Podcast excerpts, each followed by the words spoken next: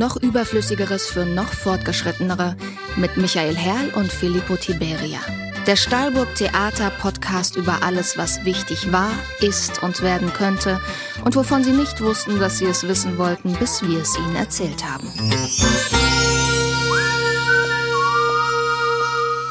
Hallo, werte Hörerinnen und Hörer. Herzlich willkommen zur mittlerweile neunten Folge von Noch Überflüssigeres für noch Fortgeschrittenere, dem Stahlburg Theater Podcast. Mein Name ist Filippo Tiberia und ich bin zusammen mit meinem famosen Kollegen Michael Herrl, Ihr Gastgeber. Jawohl. Ich heiße in der Tat Michael Herrl und Sie herzlich willkommen. Da war nicht von mir, da von Heinz Erhardt. Trotzdem gut. Doch wie immer wären Philippe und ich ein Nichts in den Weiten des Weltalls, ohne den Mann für gewisse Geräusche und Töne, Lennart Dornheim, der Beethoven unter den Tontechnikern. Hallo, lieber Lenny. Hallo Lenny, vielen Dank für deine Existenz auf diesem Planeten. Michi, was wären wir ohne Lenny? Ein Nichts, wenige noch an Nichts, nämlich an gar nichts. Kein Duo? Ein Duo? Ja, immerhin. Ja, und ein Duo ist ohne, ohne den dritten Mann ist, ist, wir könnten ja so lange rum podcasten, wie wir wollen, es würde niemand hören. Die drei lustigen zwei dann. Ja, genau, ja. Die, die zwei. Aber der Freude nicht genug, es geht noch weiter, denn wie immer haben wir natürlich auch einen Gast und wie immer ist es ein ganz besonderer Gast. Herzlich willkommen, Tom Ulich. Hi.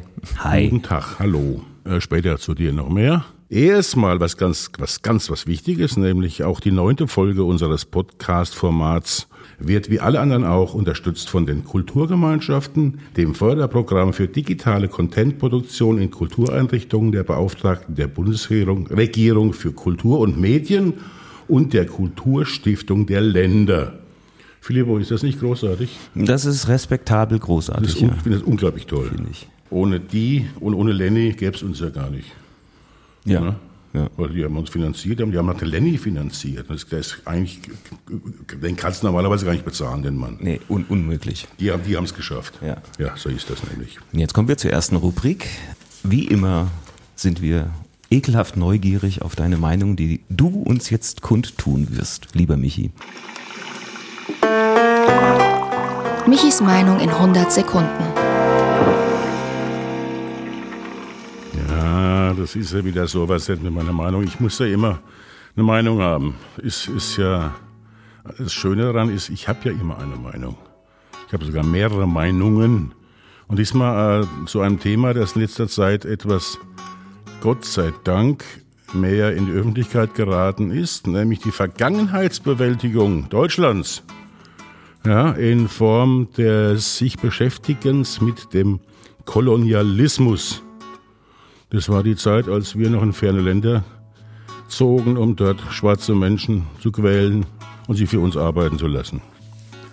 Und da hat jetzt in Berlin ist äh, eine Ausstellung eröffnet worden im Ethnologischen Museum und dem Museum für asiatische Kunst zu diesem dunklen Kapitel deutscher Geschichte. Und der Frank-Walter Steinmeier, unser Bundespräsident, hat gesagt, in unserem kollektiven Gedächtnis wurde, wurde die Zeit lange, lange Zeit entweder glorifiziert oder aber gänzlich vergessen. Da hat er mal schön recht. Aber die große Frage stellt sich, was versteht man unter dem Fortwirken kolonialer Praktiken? Genau das wird nämlich behandelt in diesem Museum. Ist es das gleiche, was ich darunter verstehe? Verstehe? Ich fürchte nein. Meine These ist nämlich, wir haben den Kolonialismus noch nie überwunden, sondern ihn perfektioniert und ihm lediglich ein harmlos wirkendes Mäntelchen übergeworfen. Der einzige Unterschied zu früher ist, wir marschieren nicht mehr mit Kanonen und Macheten ein, sondern schicken nur die Waffen dorthin und lassen andere morden. Ansonsten hat sich nichts geändert. Es wurde aber noch schlimmer. Eingeborene weben, nähen und färben unsere Klamotten, schrauben unsere Computer zusammen, bauen unser Essen an, verbrennen unseren Sondermüll und roden ihre Regenwälder, damit dort Soja angebaut werden kann, um unsere Schweine und Rinder zu mästen. Manche von uns bemühen sich immer noch höchst selbst in solche Länder. Sie kommen aber als Touristen und lassen sich in Ressorts von Billiglöhnern bedienen oder in Stundenhotels befriedigen oder am Strand wilde Fruchtbarkeitstänze vorführen. Oder aber sie futtern sich auf Kreuzfahrtschiffen die Wampe rund, umsorgt von Menschen, für die keine Mindestlöhne gelten, weil die Pötte unter Billigflagge fahren. Unser Bundespräsident sprach von blinden Flecken in unserer Erinnerung. Ich wundere mich ja schon seit Jahren zum Beispiel, dass sich über den Begriff Ethika niemand aufregt. Zur Information, das ist die Abkürzung von Einkaufsgenossenschaft der Kolonialwarenhändler.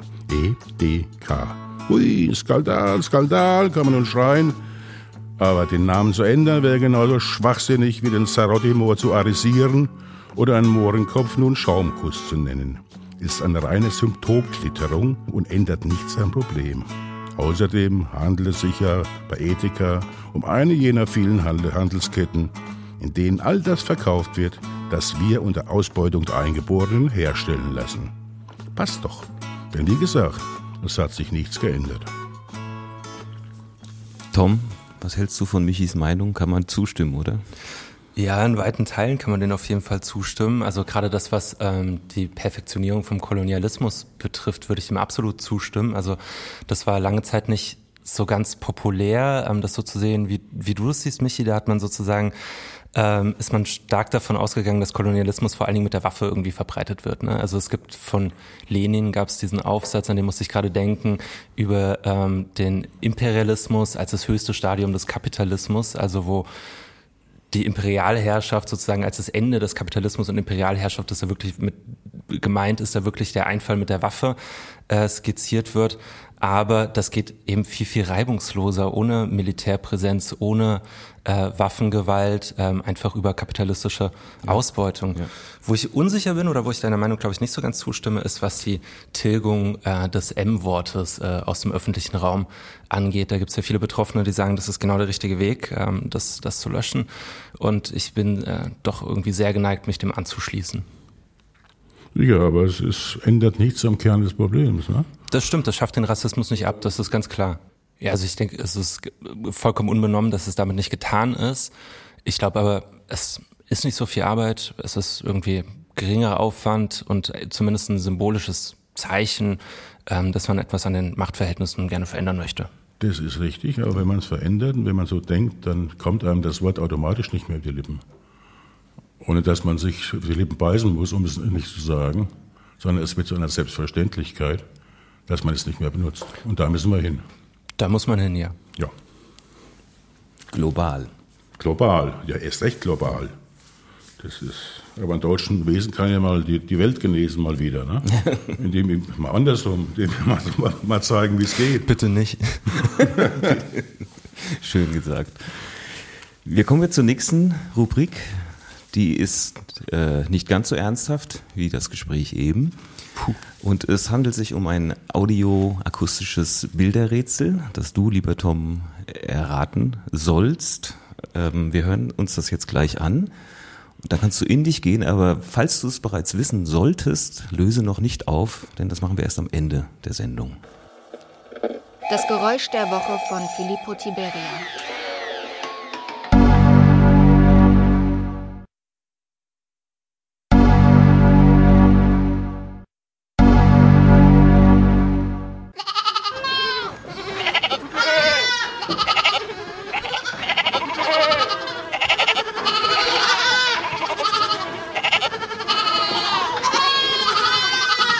Einfach, oder? Diesmal habe ich sogar eine Ahnung. Ja. Zum ersten Mal, weil ich das erste Geräusch halt kenne.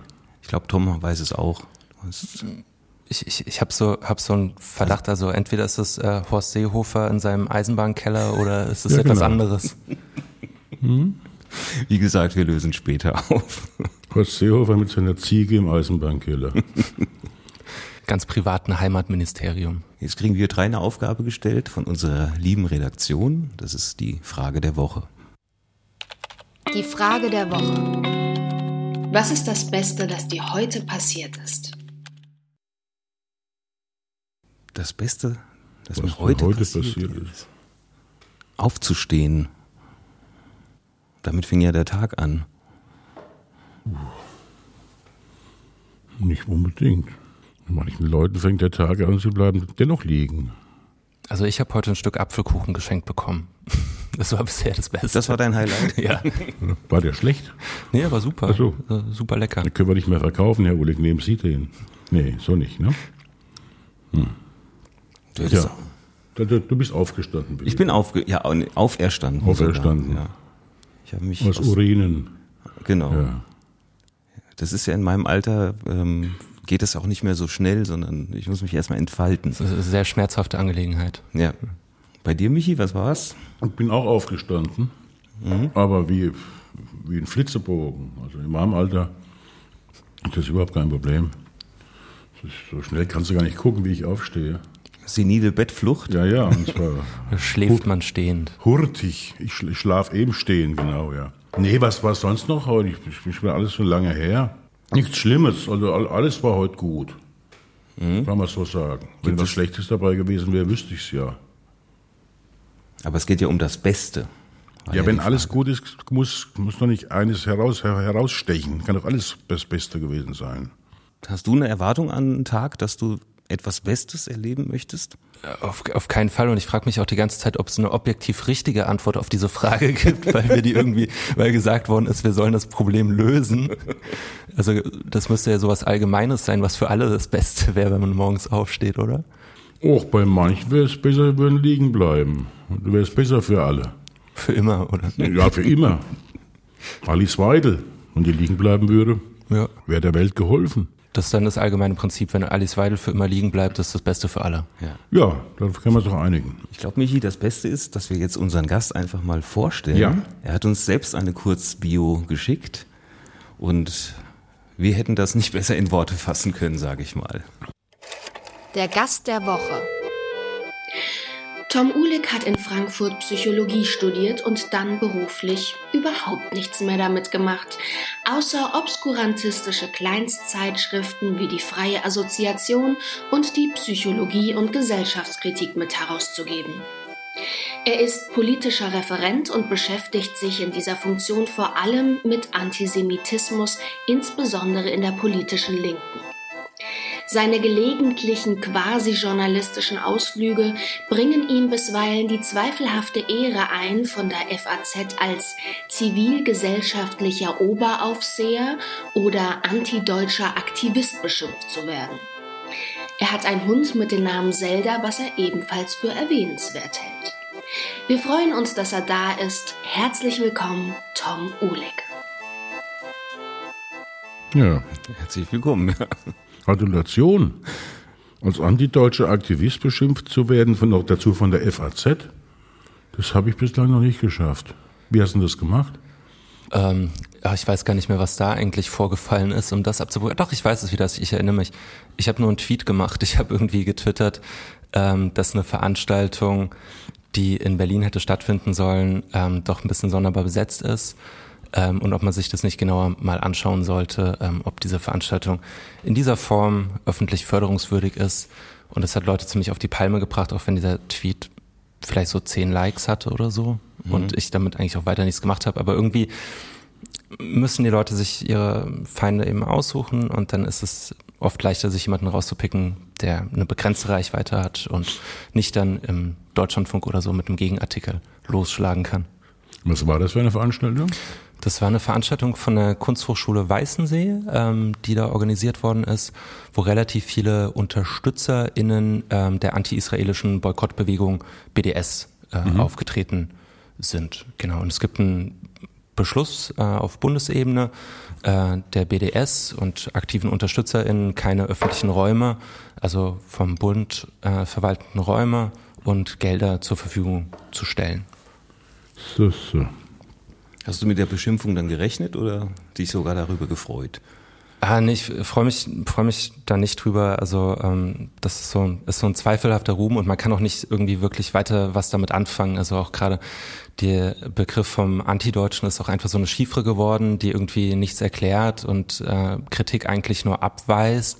Und auf die Kritik wurde dann auch weiter gar nicht groß eingegangen, sondern halt vor allen Dingen ähm, war, ist diese Abwehrbewegung sichtbar geworden. Und ich finde, das ist was, was man im Moment ziemlich häufig beobachten kann, dass Kritik ähm, abgewehrt wird über den Vorwurf, äh, man will etwas canceln, ähm, der sogenannten Cancel Culture. Und dann geht man eigentlich nicht mehr richtig drauf ein, was denn das Problem daran sein soll, sondern vor allen Dingen, man arbeitet sich an den KritikerInnen ab ähm, und nimmt sozusagen diese Aktionsform ins Visier ganz gleich, ob man die jetzt äh, tatsächlich also benutzt hat oder auch nicht. In dem Fall würde ich sagen, ja, vielleicht habe ich sie schon benutzt, weil ich wollte nicht, dass die Veranstaltung in dem Rahmen stattfindet, beziehungsweise dass da vielleicht noch mal ein paar andere Stimmen zu Wort kommen.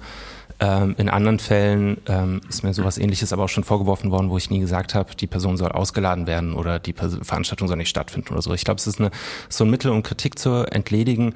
Und ähm, genau, also ich finde, also ja, mein Umgang damit ist eigentlich, wenn, wenn sowas passiert und anderen passiert es viel, viel häufiger als mir, ist damit dann einfach ähm, frontal umzugehen und dann einfach das in so Kurzbiografien oder so wie gerade eben reinzuschreiben ähm, und das sozusagen ein Stück weit äh, sich anzueignen. Aber ja, die Freude hält sich so ein bisschen in Grenzen. Ja. Okay. Also der Diskurs wäre besser gewesen, als es einfach abzucanceln. Ja, ich, ja, ja, genau, so kann man es zusammenfassen. du bist politischer Referent. Erklär mal genau unseren lieben Zuhörerinnen und Zuhörern, wo du das bist und was du da machst? Äh, ich habe lange Zeit, also so lange Zeit auch nicht, äh, viereinhalb Jahre etwa habe ich äh, politische Bildungsarbeit gemacht in der Bildungsstätte Anne Frank. Das ist eine Einrichtung im Stadtteil Dornbusch, ähm, ein Zentrum für politische Bildung und Beratung. Und ähm, da habe ich ähm, die ersten drei Jahre damit beschäftigt, habe ich mich damit beschäftigt, eine Ausstellung zu machen mit KollegInnen zusammen über Antisemitismus in der politischen Linken. Ähm, und die ist dann gezeigt worden in Frankfurt und in Wiesbaden und in äh, Bremen.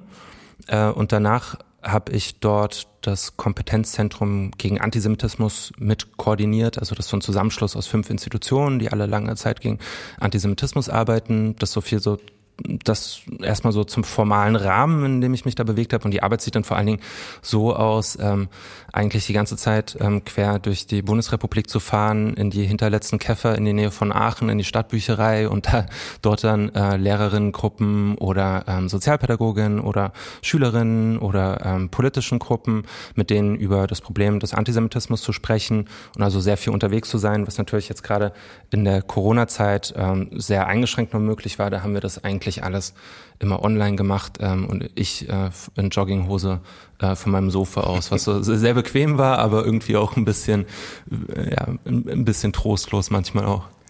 Deinen Hund hat's gefreut. Mein Hund hat's total gefreut, ähm, der war auch oft vor der Kamera zu sehen dann. Ähm, mich hat's, mich hat der Hund nicht immer so ganz gefreut, weil äh, in den wichtigsten Momenten, die dann meistens äh, irgendwie mal kurz raus musste oder ja. ähm, sich anders bemerkbar gemacht hat.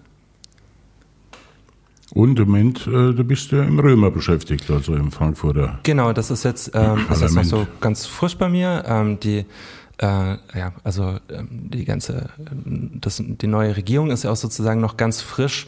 Ähm, da habe ich jetzt angefangen äh, im Dezernat 2. Ähm, das ist jetzt das Dezernat für Diversität, Antidiskriminierung und gesellschaftlicher Zusammenhalt. Das äh, dürfte einigen noch bekannt sein als das Inklusionsdezernat. Mhm ähm, oder Integrationsdezernat hieß das früher. Hieß doch mal Multikulti-Dezernat oder sowas. Ne? Ähm, ja, irgendwie, also ist, genau, es ist angegliedert auch ans Amt für multikulturelle Angelegenheiten, beziehungsweise andersrum, das Amt ist darin angegliedert.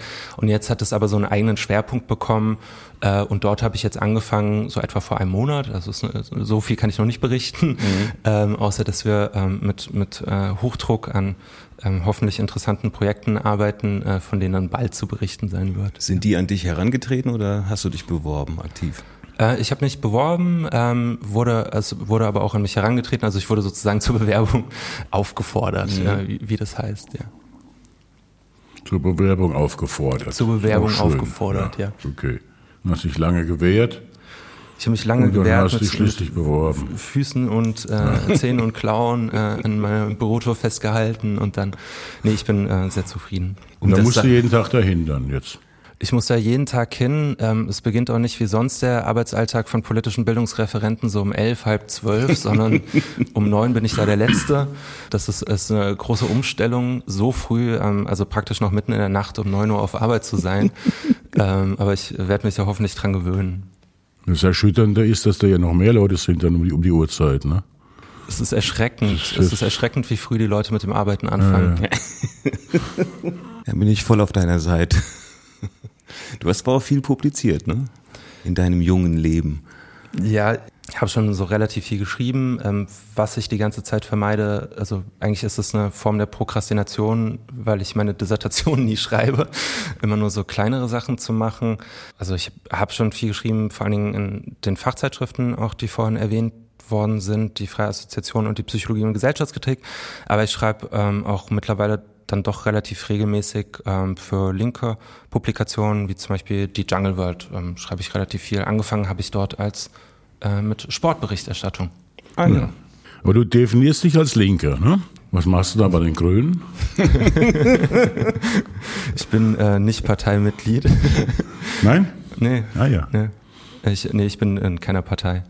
Okay. Aber Sympathisant. Ja, also ich, ich würde sagen, ich sympathisiere mit dem, ähm, was die neue Bürgermeisterin Nagis Eskandari Grünberg, was sie vorhat. Ähm, ja. Klar, sonst würde ich da nicht arbeiten. Äh, das finde ich sehr interessant. Ähm, mit dem, was gerade auf Bundesebene geschieht, brauche ich, glaube ich, nicht hinterm Berg zu halten, ähm, dass äh, die Koalitionsverhandlungen jetzt bisher nicht besonders vielversprechend aussehen. Ich denke, da sind wir relativ eine, eine Ansicht. Aus FDP-Sicht schon. Aus FDP-Sicht läuft alles, glaube ich, relativ wunderbar.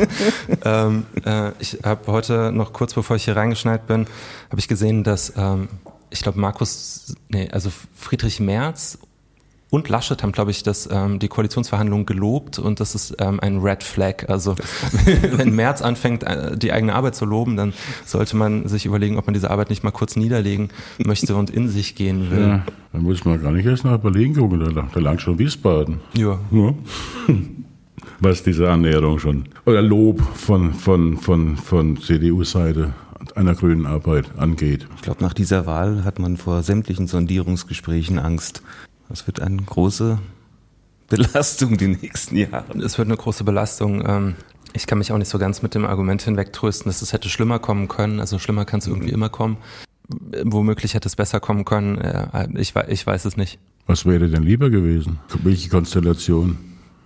Ja, ich habe ich hab mit ähm, Parteipolitik wirklich nicht so besonders viel am Hut. Ähm, ja, aber du wirst ja irgendwas wollen. Du bist ja ein politischer Mensch, ne? Ja, also klar, ich, also ich, ich hätte natürlich irgendwie gewollt, wobei ich mich auch nicht so ganz dazu durchringen äh, konnte, mich für das Programm zu begeistern, weil da einfach auch noch so viele Leute drinne stecken, ähm, denen ich politisch nicht vertraue, überhaupt nicht. Aber es ist natürlich schon irgendwie niederschmetternd, ähm, was mit der Linken passiert ist, mit der Partei passiert ist. Ähm, ich denke, das ist, also ja, da ich, lehne ich mich vielleicht auch zu weit aus dem Fenster, aber ich, ich denke, dass es viel damit zu tun hat, ähm, mit äh, dem, wie der Wagenknecht-Kurs sozusagen in dieser Partei gefahren wurde und in diese Partei reingebracht worden ist, mhm. dass versucht wurde, Leute, die Zitat Wagenknecht skurrilen Minderheiten gegen ähm, die klassische äh, Arbeiterbelegschaft ähm, irgendwie gegeneinander auszuspielen, weil im Zweifelsfall gehört diese klassische Arbeiterbelegschaft und Arbeiterinnenbelegschaft eben auch zu dem, was sie skurrile Minderheiten nennt. Die sind auch queer und People of Color und so weiter und so fort.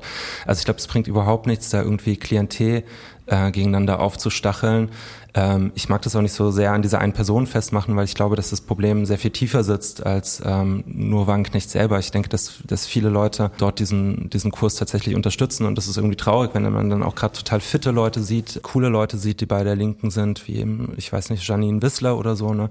Dann ist es einfach irgendwie traurig, ähm, ähm, was, was da, was derzeit mit dieser Partei passiert und wie die so ins Hintertreffen gelangt ist. Ähm, ja, ich meine, ich glaube, dass so, so kurzzeitig ähm, auch ähm, wenn ich mir jetzt nicht den großen gesellschaftskritischen Entwurf äh, von äh, verhoffe, aber ich glaube, dass man zumindest punktuell ähm, an ein paar Sachen vielleicht äh, irgendwie äh, bessere Politik hätte machen können oder so. Also einen kurzen Moment hat mich das schon irgendwie so ein klein wenig gepackt, muss ich zugestehen, als die Grünen dann so wahnsinnig viele Prozentpunkte mal einen Moment hatten. Dann dachte ich, okay, wenn sich auch vielleicht die Politik dadurch jetzt nicht grundlegend verändert, ist es doch auch schon irgendwie ein Zeichen, dass zumindest Leute sowas wollen oder zum, sich zumindest sowas erhoffen.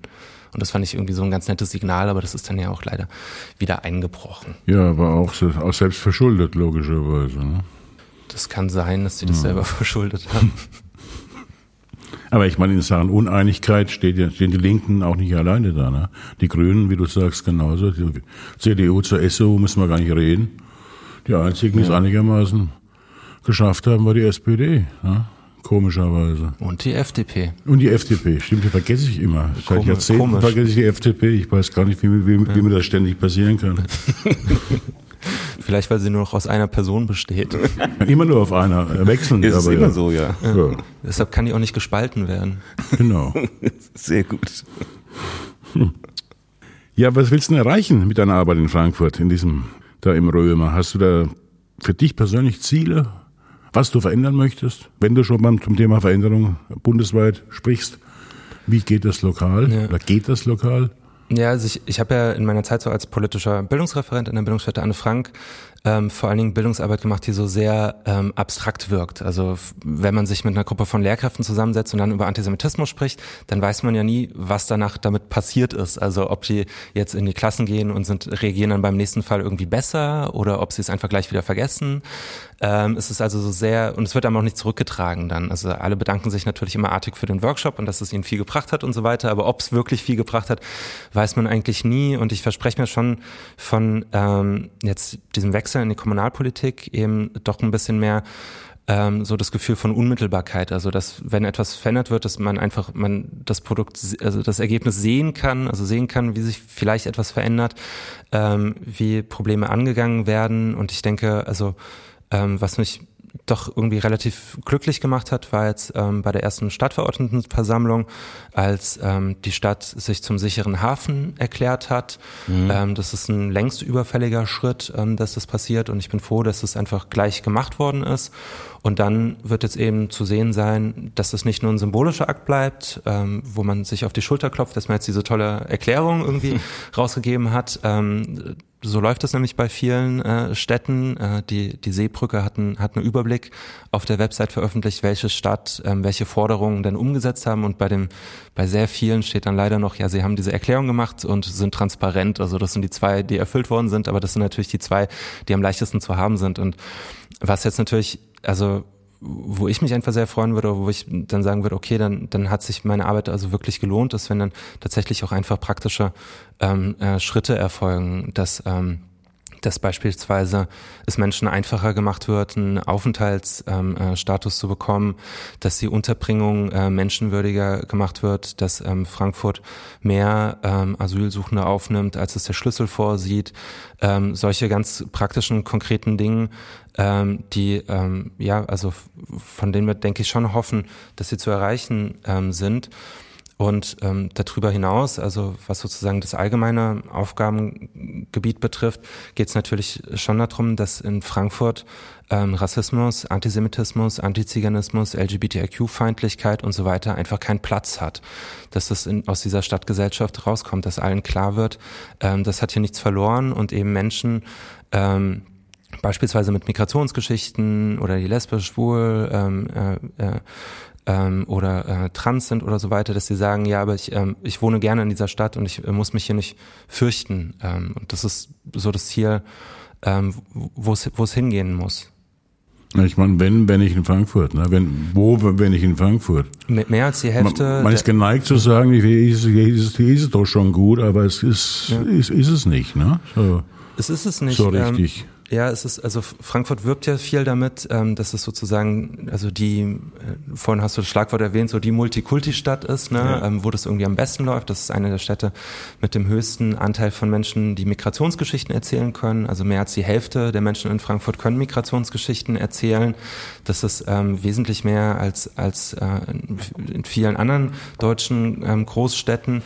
Ähm, aber das ist natürlich alleine noch, noch nicht die Auszeichnung, sondern es geht natürlich auch noch darum, ähm, dass das dass, dass es also dass es sich eben durchringt, dass das eben die Normalität hier ist und auch ja. so sein soll. Also an der Willkommenskultur arbeiten. Ja, es, es gab ja mal so einen kurzen Moment, wo das aufgeschieden ist, ne, 2015, als ähm, äh, viele geflüchtende Menschen ähm, nach Deutschland gekommen sind, wo man so kurz mal ein paar Wochen äh, wirklich Hoffnung hatte, dass das gesellschaftliche Klima vielleicht auch einfach so bleibt, wo Leute am Bahnhof standen und äh, Menschen begrüßt haben, die dort angekommen sind, wo sogar absurderweise sogar die Bildzeitung mal kurze Zeit damit aufgestiegen, äh, auf, darauf aufgesprungen ist und dann mhm. solche, ich glaube, so ein Cover hatte so nach dem Motto, so toll helfen die, die Menschen alle mit und so weiter, bis es dann komplett ins Gegenteil umgeschwenkt ist. Aber dass eben diese, diese ähm, ja, Kultur, wenn man so will, dass die eben gestärkt wird, ist, glaube ich, so das Ziel und eben einfach, ja, also man versucht das, das aus Frankfurt rauszuholen, was Frankfurt eben sein kann, was es ja in so kurzen Momenten dann auch gezeigt hat, was es sein kann. Ja. Ich meine, wie gesagt, es ist leicht zu sagen, ja, woanders ist es noch schlimmer, aber das ist, das ist ja, ist ja kein Argument, ne? Man sagen, in Görlitz, in Görlitz ist es schlimmer als in Frankfurt. Das ist so, aber das, das, das sagt ja gar nichts, ne? Ja. Ja, absolut. Und wie willst du das konkret erreichen? Was? Ja. Sag an. Fragst mich jetzt nach meinem äh, 100-Punkte-Plan. ja, fünf, fünf lang. Wie wollen wir das erreichen? Wir sind, äh, wir sind ja noch ein, ein ähm, relativ kleines Team, aber ähm, der nächste Schritt wird dann, dann sein, dass wir uns auch vergrößern wollen.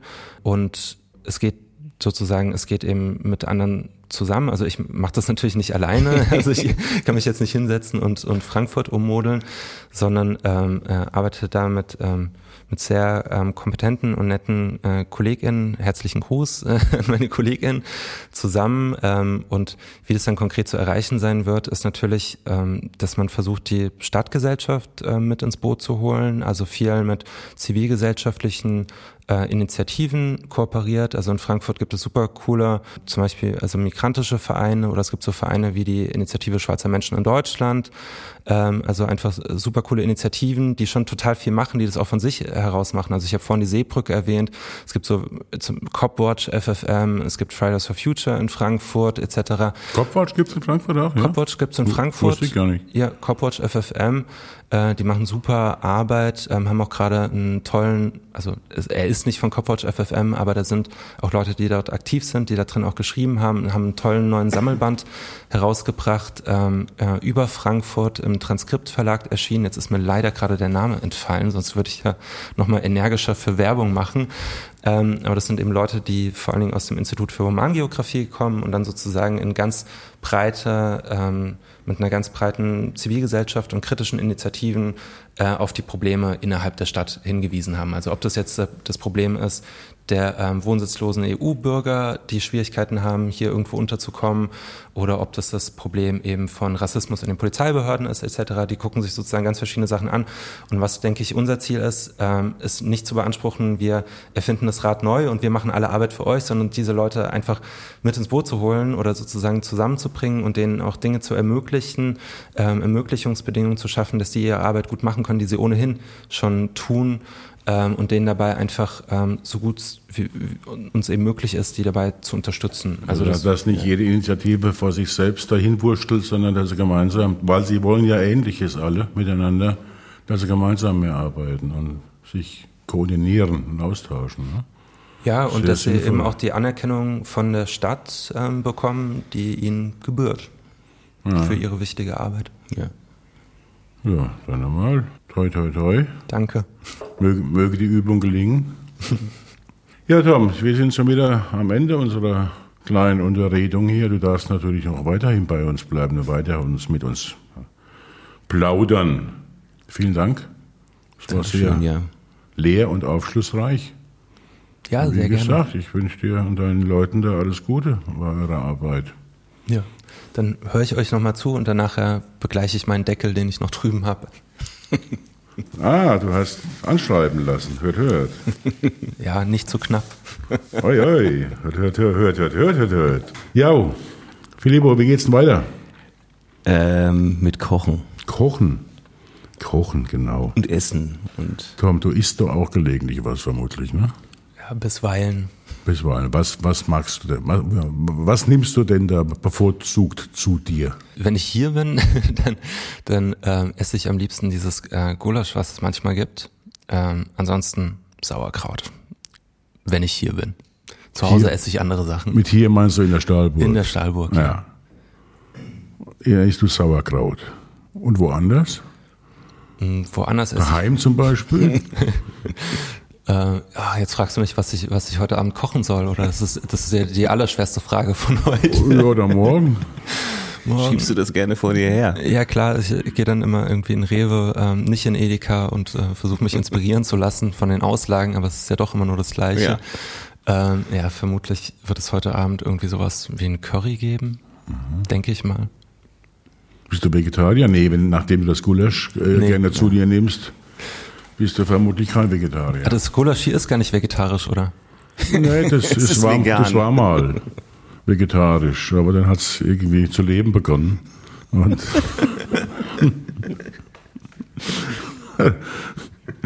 und wurde dann nicht mehr vegetarisch.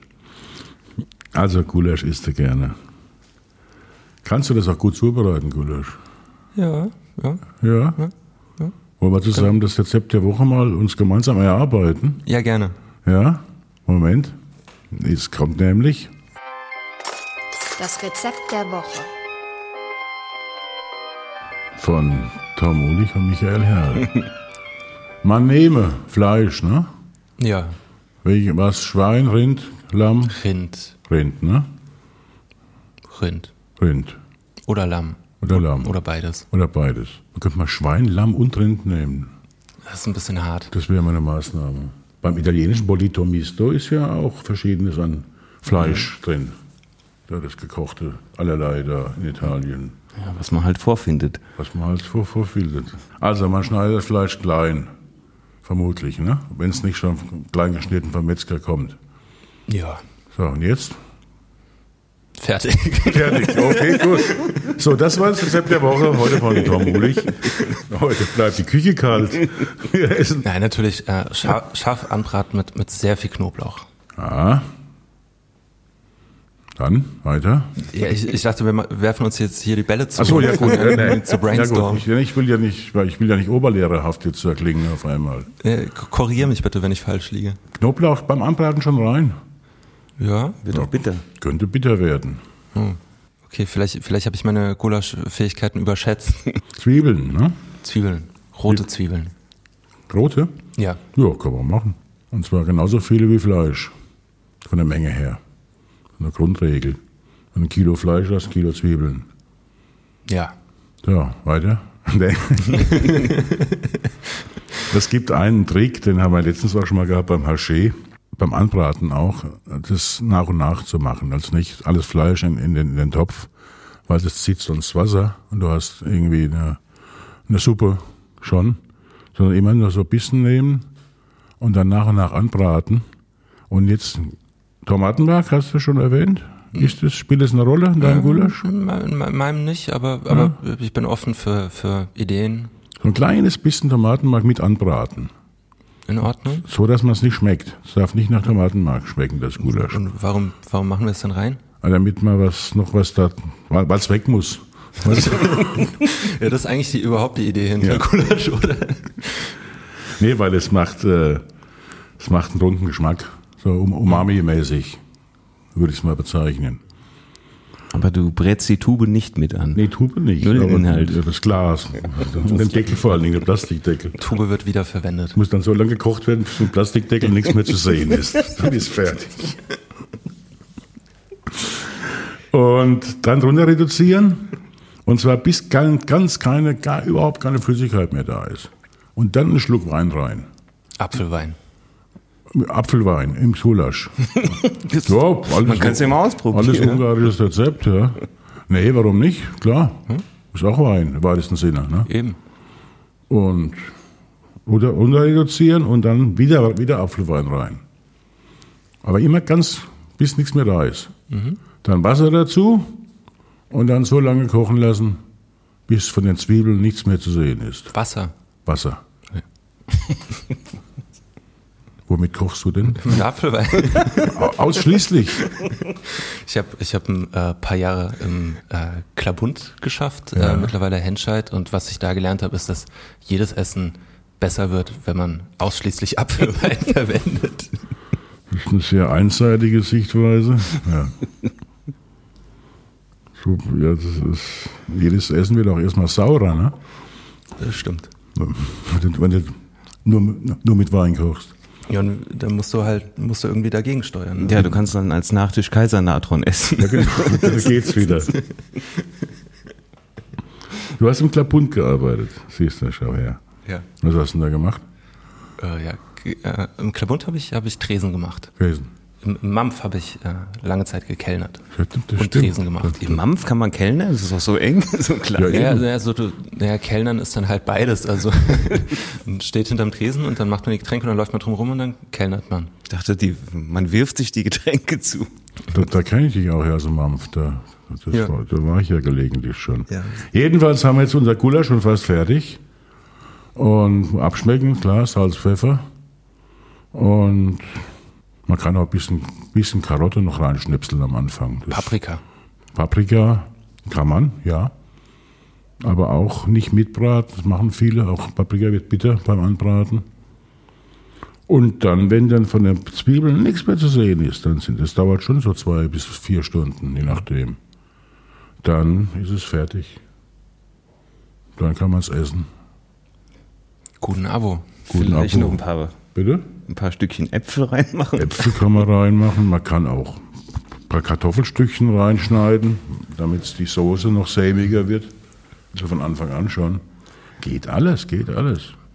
Was beim scharfen Anbraten enorm hilft, ist die Herdplatte anzumachen. Nur so Das haben wir als, vergessen zu erwähnen. ja, so als Lifehack. Ja, das haben wir vergessen zu erwähnen. Ja. Also Fe- Fe- Feuer machen zuerst. Ja. Einfach über dem heißen Aschenbecher. Wenn man dann noch mehr Wasser reinschüttet, hat man Gulaschsuppe. Ist auch schön. So geht das. Habt ein schönes Rezept gebastelt, ihr zwei. Ja. Das heißt, wenn wir jetzt schon mal beim Wichtigtun sind, äh, Ungarisch, was ist ein Gulasch in Ungarn? Ich stelle immer blöde Fragen. Was ist Ungarn, ein Gulasch, wie wir Gulasch kennen, he- heißt Pörkölt. In Ungarn. Pörkölt. Perkelt. Und das, was wir unter Gulasch verstehen, ist in, äh, ist in Ungarn eine Gulaschsuppe. Also ein Gulasch ist in Ungarn immer eine Suppe. Echt? Ja. Und wenn es sämiger ist und fester ist, dann ist es ein Pörkölt. So. Englische Gitter. Eckige, genau. Äh, ja, das war's. Das Rezept der Woche. Man kann ja was dazu, das soll- sollte man essen auch, ne? Da kann man zumindest. Also, was machst denn du zu deinem Gulasch dazu als Beilage, als Sättigungsbeilage? Apfelwein. ja, genau, Apfelwein. eigentlich so das, was da ist. Ne? Also, Vanillepudding. Man, man nehme das, was da ist, und gebe es in kochendes Wasser, solange bis es nicht mehr da ist. Brot oder so. Brot, ja. gekochtes Brot. Man koche ein Brot. So, also das war das Rezept der Woche. Apfelwein, Gulasch mit ausschließlich Apfelwein Wasser mit, geko mit gekochtem Brot. So, ich glaube, jetzt machen wir was anderes, oder? Ja, jetzt machen wir eine unglaublich spannende neue Rubrik, die heißt Mensch Frankfurt. Mensch Frankfurt. Und dieser Mensch Frankfurt ist diesmal jemand, den ihr alle kennt. Je weiter dieser Text dann vor- voranschreitet, desto mehr werdet ihr sehen, aha, oder merken, ich weiß es, wer es ist. Wer als erstes es rät, kriegt ein Gulasch mit gekochtem Brot von mir. Frankfurter ist, wer Frankfurter sein will. So oder so ähnlich formulierte es mal ein Frankfurter Oberbürgermeister. Und das ist auch recht so.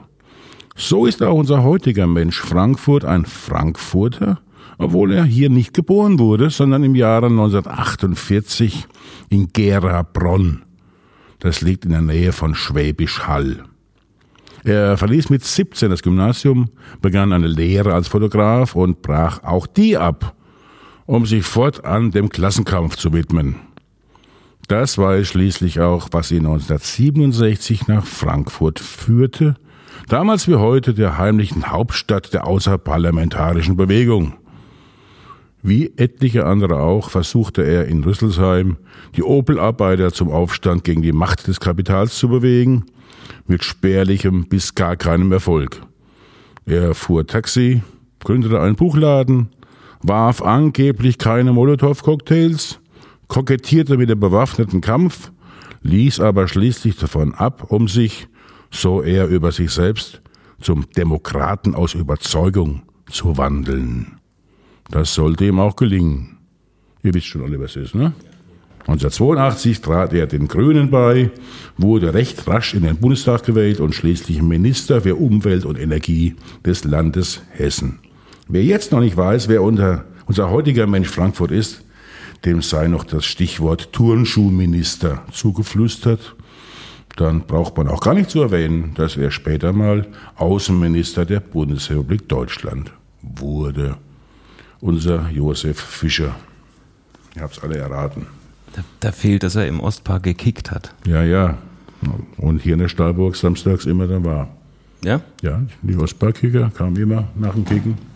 Dani Kohn-Bendit und Konsorten drüben in die Kneipe zur Stahlburg. Und, äh, weil damals der alte Herr Reuter, der, der Wirt, der Einzige war, der die aufnahm, die linken Gammler. In ah, sonstigen ja. normalen, eine, eine Art Szenekneipe gab es ja noch gar nicht sowas früher, in den 60er Jahren. Und in die normalen Kneipen sind diese langhaarigen Gesellen gar nicht eingelassen worden. Und der alte Reuter war der Einzige. Ja, so lange Haare hatte er ja nicht jetzt unbedingt, der, der Joschka. Der, der Joschka damals schon. Ja? Ja, ja. Das würde ich mir heute aber auch noch gut überlegen, ob man Joschka Fischer in die Kneipe lassen sollte. Ja. ja heute wieder nicht mehr, ne? Ja. Ah ja, ich wollte ja. dich gerade über deine Meinung äh, fragen zu Joschka Fischer, aber die hast du ja hiermit schon geäußert, ne? Ich empfehle sehr das Buch von äh, Christian Y. Schmidt, äh, Wir sind die Wahnsinnigen, äh, zur Biografie und dem ständigen Opportunismus äh, Joschka Fischers. Tja. Aber er hatte auch eine herausragende Leistung. Das war damals äh, dieses Zitat ähm, mit, Verlaub. mit Verlaub, Herr ja. Präsident, Sie sind ein Arschloch. Das war schon wirklich sehr ja. schön. Stücklen war das, oder? Der Bundestagspräsident damals, meine ich, mhm. an den das gerichtet war. Und ich glaube, das größte Problem war auch, dass er bei der Vereidigung ja amerikanische Turnschuhe trug, die nach einer Siegesgöttin benannt sind und eben nicht die Modelle aus Herzogenaurach. Da gibt es ja gerade zwei verschiedene Modelle aus dem Herzogenaurach. Hm? Da gäbe es ja sogar zwei verschiedene Möglichkeiten. In ja, aber es ist die gleiche, gleiche Familie. Ja, ja. ja. Ich glaube, ja. da, damit kamen sie damals erst recht nicht klar. Ja, das ist ja auch ein Skandal, dass der amerikanische Turnschuhe trägt. Ja, damals war es ja ein Skandal, dass er überhaupt welche trug. Ja, ja. Hätte er barfuß kommen sollen, oder? Hat noch niemand gemacht, ne? Nee. Ja. Seltsam. Ja, also den, den Menschen Frankfurt haben wir jetzt erfolgreich erraten. Kommen wir noch zum nächsten, der nächsten Rubrik. Und die wird ziemlich kurz gehen diesmal. Das Tier der Woche. Was stand früher in allen Haushalten oder vielen Haushalten? Was stand früher in vielen Haushalten? Du. Ich? Ja, ja ich stand nur im Haus, in einem Haushalt. Jetzt als Tier? Als Tier. Ach so. WC-Ente diese komischen Dackel, die man so vor die Türschlitze gelegt hat, damit da kein Wind durchkommt? Ja, die gab's, ja. Ein lebendiges, lebendiges Tier gab ein ganz, und ich rede jetzt nicht von einem Gummibaum. Ein lebendiges Tier, ja, denn ja. in vielen Haushalten. Ja. Ein sehr anmutiges Tierchen. Hm? Ein Goldfisch. Ach Gott. Ein Goldfisch. Das ist längst vergessenes Tier, finde ich, der Goldfisch. Weil Früher gab es ein Goldfischglas. Das war so ein rundes Glas mit irgendwie wie eine, wie eine Bohle-Schüssel. Ja. Und da schwamm ein Goldfisch drin. Da war auch sonst nichts drin. Sonst nichts. Ja. Auf dass das Tierchen nicht gestört werden konnte von irgendwelchen dämlichen Wasserpflanzen oder wo, wo sich dann verirrt. Ja. Einfach ein erfülltes Leben hat, ja. wo es sich nicht verläuft. Schöner noch, man konnte sogar früher auf dem Jahrmarkt einen Goldfisch gewinnen, auf der an der Losbude hast ihn losgezogen und wenn es keine Niete war und du Glück hattest, hast du einen Goldfisch gekriegt. Dann kriegst du eine Plastiktüte, eine durchsichtige mit Wasser drin, da war der Goldfisch drin. Dann haben die Leute das, die, haben dann das, das die Leute mit nach Hause getragen und zu Hause umgefüllt ins Goldfischglas. Was hatte der Goldfisch getan, dass er dieses Leid ertragen musste? Welches Leid denn? Dass man ihn auf der Kirmes gewinnen kann. Ach so, ja, das ist ärmlich, ja, das ist richtig. Das das haben sie auch abgeschafft dann, aus Tierschutzgründen. Aber dummerweise haben wir auch abgeschafft, dass dann die Leute daheim Goldfisch, Goldfischglas mit Goldfisch auf dem Fernseher stehen hatten. Ich, find, ich würde es wieder einführen. Ich würde es gern machen. Hattet ihr einen Goldfisch zu Hause? Ja, selbstverständlich. Echt? ja. Ich kenne das so, also unseren. Wurde Nachbar der auch gefüttert? Das hätten wir, glaube ich, mal tun sollen. Dann hätte es ihm länger Du gegeben. kaufst dann einfach einen neuen, oder? Ja, ein neuer Goldfisch ist billiger als Goldfischfutter. Ja, einmal hatten die Katze auch rausgeholt. Das weiß ich auch noch. Das ist der Kreislauf des Lebens. Ja. Aber du bist ja mehr für Hund. Ja, ja, also ich, ich ich dachte gerade äh, bei der Goldfischgeschichte, ähm, unser Nachbar früher, als ich noch ein Kind war, der hat immer Persisch Neujahr gefeiert und uns, ein, und uns eingeladen. Und ich weiß nicht, ob das sein Brauch war oder ob das ein allgemeiner Brauch ist für Persisch Neujahr, aber da werden auch irgendwie zwei Goldfische angeschafft, also extra zu diesem Anlass ähm, und standen dann immer neben dem Essen rum und danach haben wir die in den Teich gekippt. An Silvester. Äh, Persisch Neujahr ist, glaube ich, im Februar, kann das sein, irgendwann? ja, das bringt wahrscheinlich Glück, ne? Ja, irgendwie sowas. Kann ich mir vorstellen. So wie, dass man eine Karpfenschuppe dann in, ins Portemonnaie sich reintut. Eine Ja, Karpfenschuppe. die Schuppe eines Karpfen. Des Silvesterkarpfens. Sollte man ins Portemonnaie tun. Und das heißt dann, dass man immer Geld hat. Wenn ich mir einen ganzen Karpfen da reinstopfe. Dann hast du immer eine stinkige Hose. Aber unfassbar viel Geld. ja. Güteabwägung. Ja. Ich halte fest, das Tier der Woche ist diesmal der Goldfisch. Ein, ein, ein Tier, das leider, leider in, Ver, in Vergessenheit geraten ist. ja, durch den Koi abgelöst wurde. ja. In der Beliebtheit. Ja, aber auch es kauft man Koi, ne? Was du da hinlegst an Geld. Ja, aber Und die, die werden ja dann noch wertvoller, je nachdem, wie sie sich entwickeln. Diese Koi-Karpfen. die Goldfische wahrscheinlich auch. Nur macht's niemand mehr. Ist ja quasi auch sowas wie ein Koi-Karpfen, nur für, mal für Arbeiter. Im Bethmann-Park sind noch Goldfische. Ja, und vor der, vor der KfW auch. In der Boggenhamerlandstraße. Da sind auch Goldfische? Ja. Hört, hört. So. Das ist ein Grund, nach Frankfurt zu fahren. Genau, nach, zu, zu ziehen. Immer vorher Kaffee abzuhängen und die Goldfisch anzuschauen. Und Frankfurt Stadt der Goldfische. Ja, kommen wir jetzt zur Auflösung, würde ich mal sagen. Es sind wieder Wunder geschehen, denn obwohl wir diese Sendung aufzeichnen und selbst wenn wir sie ohne Lenny nicht aufzeichnen würden, kämen unfassbar viele Zuschriften über Lösungsvorschläge des Geräuschs der Woche. Wir hören nochmal rein.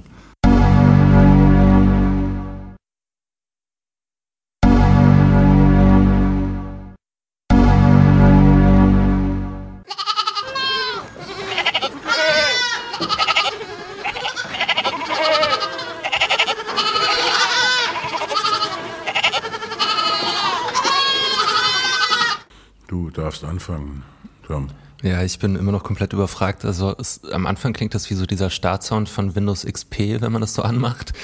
Ähm, dieses, dieses seltsame Geräusch und danach äh, hören wir Gemecker. Hat das was mit Windows XP zu tun oder ist das nicht bei, je- beim Mac allgemein so? Das, das, kann auch ist, sein. das ist ein Mac-Start. ah, okay. Ja. Aber du hast die Lösung schon gesagt. Ja, Mac kann. Gemecker, einfach Gemecker. Ja. Tada! Ja, ich, ich wollte es diesmal einfach halten. Das, das ist mir, es, eigentlich hätte man da auch sagen können, ein Mac, zwei Mac, viel Gemecker, aber es ging nur nur die Ziegen anspielen können, da wären wir auch drauf gekommen. Der Mac war eher. Mich, Michi hat mir vorher gesagt, ich errate es nie, wenn ich anfange zu denken. Und so, so war es dann auch. Ja. Du hast es tiefenhermeneutisch analysiert oder wie? Wie Ja. bist du mir auf die Schliche gekommen? Ja, ähm, als, mit der Tiefenhermeneutik, das wäre nochmal umständlicher. Da müssten wir jetzt als Gruppe anfangen äh, zu diskutieren, wie wir uns in den Gegenstand verstrickt haben. Ähm, und wir würden unter drei Stunden hier nicht rauskommen. Und wahrscheinlich zerstritten danach. Gut, wir haben Zeit. Das wäre auch mal schön. Live-Streit. Das ist ein Laber-Podcast hier. Das heißt, Ja. wir können praktisch die ganze Zeit uns Kann endlos weitergehen. aufeinander herlabern, übereinander herlabern und uns streiten und hauen und stechen und all das. Wir können auch aufhören. Und Lenny zeichnet alles auf. Ja. Also, zum ersten Mal im Leben haben wir, hat jemand, äh, unser Gast hier, das, das Geräusch der Woche gelöst. Yay! Gratulation. Nee, stimmt nicht. Nee? Die Anke Seeling hat es auch gelöst. Ja, so, sie hat so ein bisschen angelöst. Angelöst. Ja, also nicht wirklich so formvollendet gelöst wie der Tom jetzt. So mit allem drum und dran, so. Ne, ne, Ich werde es dann beim nächsten Mal wieder enorm schwierig machen. mach mal. das Ja, mach ich. wieder. Das war's So, schon. liebe Leute, liebe, lieber Tom, vielen Dank. Lieber Filippo, Hast, Lieber Lennart. Du hast tapfer durchgehalten. Lieber Tom. Michi. ja, die Jule ist auch da. Die Jule sitzt da hinten. Die Jule, die dürfte man nicht ver... Aber sie hat zugeguckt. Unsere Kollegin Jule Fischer war der gute Geist dieser Sendung. Ja, und heute. war stumm wie ein Goldfisch. Ja. Und wenn Sie, hochverehrte Hörerinnen und Hörer, Fragen haben, Wünsche oder Anregungen zu unserem Podcast, dann freuen wir uns unglaublich auf Ihre E-Mail an info.stahlburg.de. Und wenn es Ihnen gefallen hat, was Sie jetzt da gehört haben von uns, dann abonnieren Sie unser Format doch bitte auf den einschlägigen Podcast-Plattformen. Wir sagen herzlichen Dank fürs Zuhören und bis zum nächsten Mal. Tschüssi. Salve. Ciao. Noch überflüssigeres für noch fortgeschrittenere ist eine Produktion des Stahlburg Theaters mit freundlicher Unterstützung von Kulturgemeinschaften. Das Förderprogramm Kulturgemeinschaften wird vom Bund aus dem Zukunfts- und Rettungsprogramm Neustart Kultur und von der Ländergemeinschaft über die Kulturstiftung der Länder finanziert. Gastgeber Michael Herrl und Filippo Tiberia. Idee und Konzept Katja Lehmann. Redaktion Jule Fischer, Iris Reinhard Hassenzahl und Laila Ruh. Schnitt Katja Lehmann und Filippo Tiberia. Mastering und Sounddesign Lennart Dornheim. Die Stimme aus dem Off Iris Reinhard Hassenzahl.